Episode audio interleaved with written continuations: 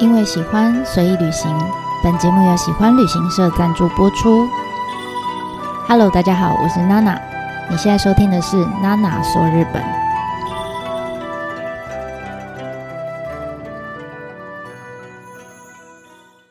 Hello，大家好，我是娜娜。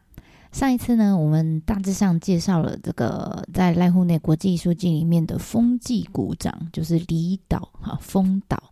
那究竟呢，他在呃加入这个濑户内的小班级之前呢，过去有发生怎么样的事情？就是他的故事。那接着呢，我们就要开始带着大家一起登岛，看看到底诶，风岛在加入濑户内国际艺术季之后有什么样的改变？发生了什么事呢？那其实，在二零一零年的时候，就是第一次，呃，濑户内国际艺术季举办的时候，一样，当然没有例外哈，还是服务总一郎先生主揪嘛。那那时候他就请来那个他在大地艺术季认识的北川富朗先生来帮他主导推行整个艺术季的活动。那这个时候呢，其实香川县的前知事，就是前县长真锅武纪先生呢。他也在想着要要怎么嗯，透过文化或是艺术的方式来振兴他们这个香川县这个地方的发展。那这个呃前县长，大家如果有印象的话，我们在上一集稍微有提到，他其实就是在两千年的时候代表政府单位向丰岛的岛民道歉的那个县长。好，所以他其实也有经历过前面的这个残废事件。那所以你就知道说，我们刚刚讲有服务总一郎先生，也有北川富郎，也有之前的县长，好，所以其实，在濑户内这边，它跟大地书记有一个非常不一样的地方，就是其实他在一开始推动的时候，就已经结合了呃很多资源，包括业者哈，就是钱财的财财力嘛哈，服务总一郎先生就是业者，再来就是艺术领域的专家。才能的才哈，就是北川富朗先生，然后以及政府单位，就是前县长哈曾国武纪先生，他代表权力，所以其实运用这些资源，再加上本来其实指导就算是一个知名度比较高的地方了，所以他们他的基础其实是比大地艺术季在推动的时候好非常多的，所以当时啊，第一次他们在推大地呃。呃，濑户内艺术季的时候，第一次啊，第一回，他们预计是要推一百零五天。那整个会期原本啊，他们是希望说啊，如果可以来三十万人，他们就算是达标了。这样，结果没有想到，他们在第四十九天，就还不到一半的时候，就已经达标了。就已经有三十万的人来到濑户内海这边，然后最终最终他们一百零五天办完之后，他们去统计下来，发现哇，居然有九十三万人来来到这里，也就是他们原本定定的目标的三倍哈。所以其实我们说政府角色的参与，从一开始就参与这件事情，其实呃真的是对他们有非常大的帮助。那但是相对的，其实。也因为政府角色的参与，呃，对赖户内国际艺术季开始是有一点点干扰的哈。怎么说呢？因为当时呃，北川富郎其实他在第一季第一届的这个艺术季里面，他打出来的主题叫做“海的赋权”，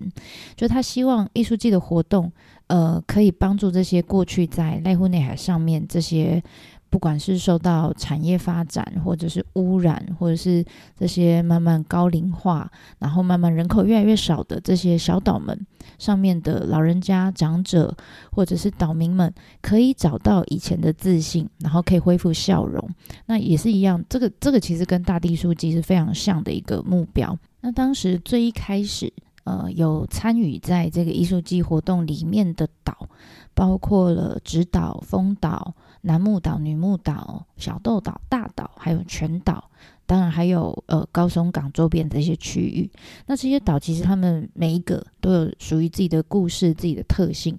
那但是其中哈，这里面有两个岛，就是丰岛跟大岛 是比较特别的。为什么呢？因为对于这两个岛造成伤害的人，哈，其实就是主导。这一次活动就是有参与在濑户内艺术季里面的地方政府，也就是香川县政府。那虽然过去有很多的历史啊等等都已经过去了，可是这些伤害其实现在还在岛上还看得到哈。所以据说啦，据说那个时候香川县政府曾经一度反对把大岛跟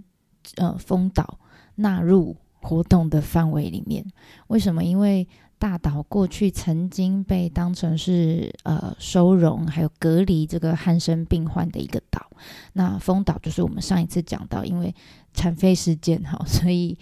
呃这两个岛曾经哈，就是你就想嘛。毕竟香川县政府就感觉好像是自己打小，把自己过去打小孩历史被拿出来讲，很丢脸的感觉，所以他不希望这两个岛可以出呃出现在濑户内的这个活动范围里面。那但是还好还好，北川富朗先生非常坚持，他说这两个岛哈，不管是。呃，发生过什么样的事情？也正因为发生过这些事情，他们更应该被纳入在濑户内国际艺术季的版图里面，因为只有这样子，才能完整的呈现他们当初在这一届定下来的所谓的海的赋权的概念。所以呢，这两个岛其实从一开始就是濑户内国际艺术季非常重要的两个小岛，一直到现在，其实也还是非常具有代表性，而且。完全无法取代的存在。好，那下面内容开始呢？呃，我会稍微介绍几个我自己比较喜欢的作品啦。那当然，因为一直以来我都是因为带团的关系，才有机会去到丰岛上面。那在丰岛上面停留时间就相对非常有限，所以其实丰岛有很多的作品。丰岛还蛮大的，其实跟直岛差不多大。那所以，我我目前为止都还没有看完所有的作品哈。那如果呃，你有兴趣到丰岛，甚至你还没有去过丰岛的话，那我想这些作品都是我在时间 非常有限的时候去那边一定会去看的。那你应该也不会想要错过这些。那如果你已经去过比较多次的话，这些内容可能对你的帮助就比较没有那么大，因为有很多作品我还没有机会可以看。如果以后有机会，我会希望自己可以留下更多的时间，甚至是呃，我可以在岛上过一个晚上，好，那就可以看到更多的作品。那到时候再来补上，跟大家分享自己的心得。这样，那如果你是第一次听娜娜的节目的话，这边稍微跟你做个说明。下面开始的内容啊，比较多是。嗯，我自己在带团的时候，可能在巴士上或者在行程当中，会跟旅伴分享的一些内容的笔记。好，那当然多少会掺掺杂一些我自己，应该说很多啦，会掺杂我自己曾经在艺术季活动里面的一些体验啊、感想啊、小故事啊。所以，如果你已经去过的朋友，你就把它当成就是哎一个回忆之旅这样。那如果你是现在正打算要去，或者是你已经就站在风岛上了，好，那下面内容可能会有一些暴雷的地方，你就自己斟酌，呃，看看你要听到什么样的程度。那或许我会建议你可以先进去走一走，看一看，之后出来再听一次，然后再想，再再想想看，哎，有没有刚刚我不小心错过的地方？哈，这是我推荐的享用方式，这样子。好，那风岛上面我第一个。想要跟大家分享的是岛厨房，反而不是一些建筑或者是艺术作品，是岛厨房。岛厨房当然本身也是一个建筑啦，哈。那为什么我会想要第一个呃提到它？是因为我觉得它其实是非常重要的，整个呃风岛上面非常重要的一个核心，哈。为什么呢？因为呃我们在上一集有提过啊，就是。丰岛曾经因为产产废的这个非法燃烧啊等等之类的问题，对当地的环境造成污染，所以导致于说很多人对丰岛出产的农产品、渔产品其实产生很多的疑虑。所以照理来说，照常理来说，原本这应该是大家很嗯，应该是避而不提哈，不想提到的禁忌话题，关于吃的这方面。但北川富良就偏偏觉得我在哪里跌倒就应该要在哪里爬起来，哈！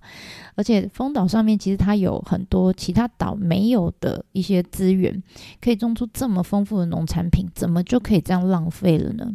所以他就呃定了一个主题，叫做“食与艺术”，哈，就是食物的食跟艺术，他把这两个主题当成是丰岛主打哦，主打的主题。那他希望透过丰岛在地的一些美味跟艺术的力量，去拉近来到岛上的人跟岛民之间的距离。那透过最直接的这个味觉的享受，你就可以感受到哇，原来丰岛这么棒哈！所以这是他当初呃北川富郎想象的哈，他他希望可以达成的目标。所以啊，其实，在呃艺术季开始的前一年，二零零九年，他就邀请了一个广岛出生的一个建筑师，叫安部良先生，就邀请他来到丰岛。那两个人呢就很悠闲啦，就坐在那个柿子树下面就聊天，聊聊聊这样。那北川先生就说啊，诶，安内啦哈，我希望啊，你可以帮丰岛设计出一个就是可以加深艺术季跟这个岛民之间的连结的一个建筑这样。那这个时候呢，安部良先生就坐在柿子树上面就环视了一周，这样看看附近。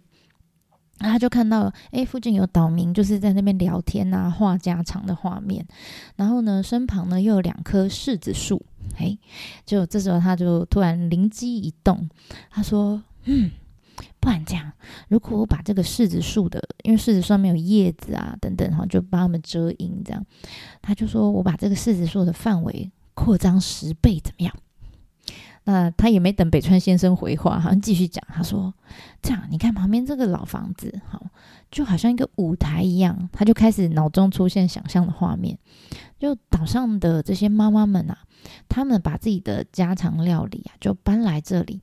在这个呃老房子里面，老房子就像舞台一样，然后这些妈妈们就像主角一样，他们就在这舞台上料理。然后准备这个呃丰岛当地的食材，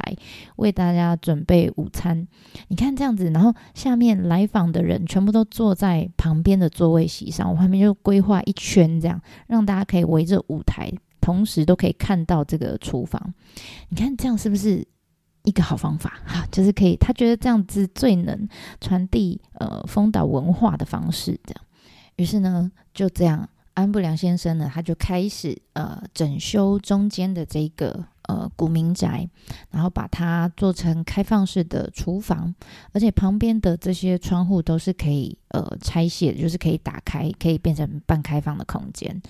那旁边哈围绕着这个老房子呢，就做了一整圈的这个座位区，然后大家就是席地而坐的那一种哈座位区，没有特别摆桌椅，大家就可以直接脱了鞋就上去的那一种。那这个座位区它也是就就地取材，就是以当地方便取得的一些建材，像譬如说呃。呃，镀锌的水管呐，或者是呃烧山板哈，我们之前常说濑户内海地区有很多房子都是用烧山板哈，等等，用这样子对呃环境友善的工法，就依照它原本地形的起伏，原本这块地它高低差就大概有二点四公尺，快要一层楼这么高哈，它就依着这个地形去做了这一圈，总共长十九公尺的这个环形的座位区，而且。非常有趣的是，他还特别把当时哈给他灵感来源的这两棵柿子树，就还把它留下来，留在座位区里面，就特别座位区上面还挖个洞，让它可以长出来，这样哈让它可以生出来。所以，如果大家以后有机会可以来到岛厨房，就不要忘记跟这两棵柿子树打声招呼哈，因为没有他们，可能就没有现在的岛厨房哦。好，那除了建筑之外呢，其实岛厨房里面的餐食呢也不简单哈。嗯，虽然岛上，丰岛上面其实现在啦有很多。呃，景色更好，比如说可以赏海景的啦，或者是料理更高级，有法式料理啊等等的餐厅存在哈。那反过来看，你会觉得岛厨房就这么小一间，而且它也没什么很特别的景色存在，而且常常哈是人满为患，你要排很久才能进到里面用餐，而且里面的餐食可能。呃，当然每一个季节会换，有时候你会觉得就是这么简单，看起来这么简单的咖喱饭，我居然要排这么久哈，所以有些人就觉得算了，我不要去好了。可是呃，娜娜师傅还是会建议大家，至少至少我们有一餐可以有机会的话，可以在这边享用哈。为什么？因为嗯，我自己啦，我自己常觉得吃这件事情其实是非常主观的哈。嗯，有时候我我自己在带团的过程里面，很多团员都会问我说：“哎，娜娜，下一下一餐呢？我们这餐午餐或者我们这餐晚餐好不好吃？好吃吗？”好，那面对这种问题，我常常都不知道该怎么回答。为什么？因为我我曾经听过，呃，吃米其林餐厅的料理，然后吃完觉得不 OK 的人。我也遇过，就是我们去吃那种呃，在乡下田野间里面那种很无名的小店，但有些人觉得哇，好吃到不行，好，所以这种各式各样状况，我觉得我都遇过。然后再加上我自己对吃这件事情，其实 我我没有很在意哈。如果大家喜欢美食，我们直接请请转台到美食达人的频道去。我讲真的，吃这件事情对我来说没有那么重要，可是。我呃对餐厅的氛围跟建筑，还有它本身的意义，我是对这些东西比较有感觉的人。好，所以这是为什么我会想要推荐导厨房给大家的原因之一。那如果你跟娜娜是一样的人的话，你应该也会蛮喜欢这里的。好，好，那呃，我们一直讲丰岛啊，其实它跟直岛一样，它有很丰沛的水资源。那但是他们两个中间有一个非常大的不同之处，在于，呃，直岛上面是有超市的，好，所以会有很多外面来运来的物资跟食材。但是丰岛上面呢，其实只有几间干妈店，它没有大型的超市，所以你可以想象，他们平常岛民们他们吃的东西，他们的食材来源几乎都是自己种的，或是自己捕捞的。所以他们过的其实几乎就是自给自足的生活。那但是这样子的，也是因为这样的原因，所以这些食材就是他们非常引以为傲的一个来源之一。所以啊，北川富朗他就特别邀请了呃，从东京哦，请来丸之内饭店的总料理长，也就是主厨啊。一个叫做山口仁八郎的先生来到了丰岛，那为岛厨房的料理呢担任监制的工作。那也希望呃借由料理当做一个媒介，让大家可以重新认识丰岛，然后告诉大家说：哎，我们丰岛不是乐色之岛了，我们现在是以美食跟艺术为名的美食艺术之岛。好，那在这个岛厨房里面呢。岛上的这些妈妈们啊，他们就会提供自己家里种植的各式各样的蔬果啊，自己捕捞的各式各样的鱼产品，然后卷起袖子就跟主厨一起在这个舞台上面哈，就是厨房里面为大家准备哈，很用心的准备各式各样的料理。所以你知道，只有在这里，你才能看见这些呃丰岛的妈妈们，他们真的是用尽全心全力在。灌注在他眼前的那个料理，在准备给你吃的东西上面，然后你可以看到他帮你端上料理的时候，那种就是很发自内心，然后充满自信的那个笑容，就是这我捡诶，这我走诶。哈，你知道那个那一刻，你会觉得哇哦，他们真的是风岛的主角哈。我们好像不是来品尝这个料理，我们我反而是来看这一场很华丽的料理秀这样子。那透过这样子的一个呃，我们到这里做客，来这里吃饭的这样子的一个互动，我觉得除了吃到呃品尝到丰岛这些美味的东西之外，其实我觉得更重要的是，你可以看到他们就是很坚毅的走过那个产业废弃物的事件之后，又终于重新很有自信的回到舞台上，把自己的料理端出来的那种那种感动哈。我觉得这个是为什么我。会想要特别把到厨房，呃，当成第一个我想要介绍的地方的原因。好，那有趣的是，你知道这个呃，从东京来的主厨啊，他其实不是只有单向的把自己 运来丰岛，他同时呢很好玩，他也把丰岛，甚至是呃濑户内海上面其他小岛的各种食材，也反向运到了东京的丸之内饭店里面。就在他工作的那个餐厅里面哈，因为之前呢，在三一一地震的时候，他们就曾经因为呃那个时候竹地市场的那个供货是非常不稳定的，所以有影响到他们餐厅的营运。所以啊，他们在过去在呃去年在奥运举办的期间，他们呢。就为了避免这样子呃食材供应短缺的问题哈，所以他们就建立了一套就是濑户内海食材直送的通路哈，就是直接让丰岛或者是濑户内海上面的小岛的各式各样的食材可以直送到东京的一个呃体系。那透过这样的方式，其实第一个。它可以避免掉呃食材短缺的问题；第二个，它也让大家就是来到世界各地来到东京的人就可以吃到濑户内海的这些美食，我觉得非常棒。这是呃输出 哈，就是这透过这位主厨把丰岛输出去的一个很好玩的故事。那除此之外呢，这个岛厨房，嗯，它其实不不是只有在艺术季的期间有营运哈，其实他在呃艺术季以外的时间，哈，就是艺术季结束之后，他同时也还一直都是呃他们志工团队，比如小虾队。跟当地岛民哈举办各式各样活动非常重要的一个据点，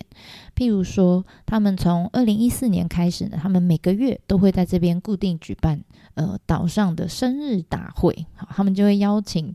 寿星的亲友们啊，然后或者是来到丰岛的这些观光客啊，还有小虾队啊，还有岛厨房的这些员工们，哈，总之大家就一起，嗯，每个月就帮呃岛上面当月的这个寿神们庆生，好。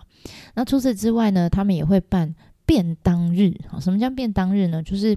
因为岛上，呃，风岛上面其实其实其他岛也是哦，很多岛上的这个独居的老人蛮多的。那他们要自己呃每天这样子下厨啊，生活煮饭啊什么，其实是很耗体力的。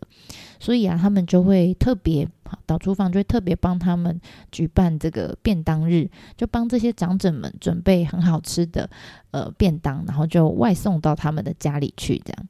所以你就知道说，其实呃导厨房它不单单只是个厨房好的角色，其实它同时还具备了，就是平常他们也可以在那边做表演啊、做交流研讨会啊等等哈，这样子的一个空间。哈，所以呃就这样子，因为它。最一开始其实真的就是一个建筑，一个老房子的改造而已。但是因为这个老房子的改造，慢慢逐渐透过呃呃时间的慢慢延长，你就会发现它慢慢影响到当地人的一些生活的习惯。也因为这样子，所以他们在二零二一年啊，就呃去年前年了，就获得了这个日本建筑学会的呃颁奖的肯定。好。这个是呃想要跟大家分享的导厨房，好，好，那上面，嗯，虽然这次重点我都放在丰岛的岛厨房的妈妈们身上哈，但是好歹我也是人称日本阿贝杀手的娜娜师傅哈，所以 最后要来分享一些跟岛厨房没有关系，但是跟丰岛的北北们有关的趣事哈，这是题外话了啦，嗯。早期啦，我们在上丰岛的时候，因为那时候餐厅的资源还没那么多，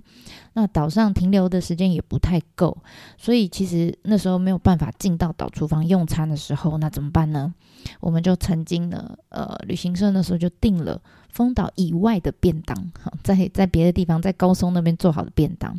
然后呢，请这个便当公司就。就搭船 来到丰岛，然后我们再请巴士司机去帮我们领便当，然后再帮我们呃特别送到这个我们吃便当的地方。然后我们吃便当在哪里吃？就很困难，我们选在唐贵渔港，哈，就是在丰岛的东北角的一个港口边的小屋里面，哈，让看着大家这样很困难在吃着便当这样。那我那时候就想说，哎。大家好可怜哦，来买个饮料给大家配一下好了，这样，那就左顾右盼，我就想说，哎，怎么看都只有旁边有几个贩卖机呀，然后有个干妈点这样，那我想说啊，那我去那边买偷个饮料好了。那这时候司机也拿着空纸箱来帮我的忙，这样，那那时候我们就看到了一个干妈点，那干妈点的门口就坐了两个北北。啊，一个坐在那边抽根烟这样，那另外一个就是侧躺侧卧着这样，你就看他们有一搭没一搭的在聊天这样。那我就马上冲过去问啊，我说：“贝贝贝贝，我想要二十几瓶饮料，哈，这里有吗？”这样哈，因为我其实也可以投币投二十几次，但我真的不想太累了哈，所以我想说直接问干妈点，说不定他们有货这样。就这时候呢，A 贝贝就站起来了，他就跑去架子上面就拿了十几瓶。哎，看起来显然是不够，所以呢，他又站起身来，到后台去，又找出了五六瓶。那反正就东凑西凑，全部都堆到我们纸箱里面。就最后算一算，哎呀，还是差几瓶不够。那这时候北北 B 就说啦：“哎，不要抖啊，不，那就只好投外面的贩卖机啦。那总之呢，就这样子，呃，总算最后凑齐了我们要的呃数量，这样。那我就问北北说：“我说那这样总共多少钱呢？”好，结果这两个北北很好玩，他们就你看我，我看你，你看我，我看你，然后面有蓝色的，好像没有办法回答我这样。然后就 突然之间，这个 A 北北就好像想到了什么，哈，他就咚咚咚就跑到外面的贩卖机看了一下价格，然后就开始进来。你知道我，那那些饮料是乱七八糟的，有有运动饮料，也有咖啡，也有茶，这样哈。总之呢，他就拿起这些饮料，就胡乱算起钱来，这样。那旁边的这个 B 北北他就大笑，他就哇哈哈哈哈，青菜啦，反正头给我爹青菜杯啦。他就大笑，这样，他们两个就是真的是乱搞一通。那我就很惊讶，我就问他们两个，我说：“我说，哎，你们两个不是老板吗？”好，那这时候 A 北北才说：“不是啊，我们两个都不是老板啊，老板不知道跑去哪里又搭了。”然后说完以后呢，他就还另外拿了一瓶饮料，就硬塞给我。他说：“来，这瓶请你了，工作加油。”我想说，老板不在家乱来哈。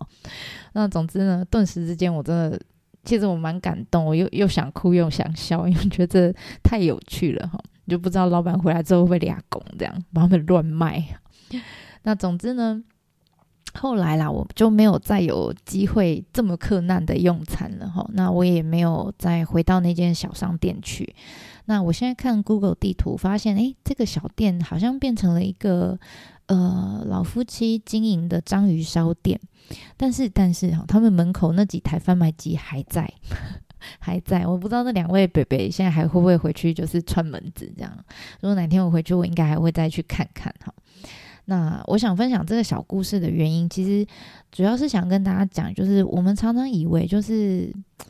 呃，我们是为了看作品而去艺术季的。啊，有很多时候，就是其实艺术季最让人感动的那个互动，我觉得很多是发生在跟作，反而是发生在跟作品没有关系的那些片刻里面。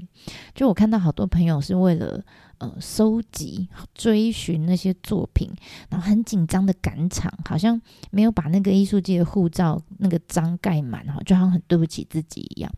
但我觉得我自己反而认为啦，其实你只要。呃，今天有起了身到了现场，你现在已经在艺术季里面了。那重点其实就不是盖了多少章，反而是我们是不是真的有透过这个艺术季的活动的过程，去跟这些岛民们互动，然后。获得一些真的，每一个人都一定，我相信每个人都不一样，但是一定会有一段是专属于你自己，然后让你很永生难忘、很可爱的回忆跟感动哈。那这个也是我自己很喜欢去艺术季的呃主要的原因之一，所以想说在这边跟大家分享一下这个小故事。那希望你会喜欢喽。那我们这一集就先分享到这边，我们下次见啦，对晚马达尼。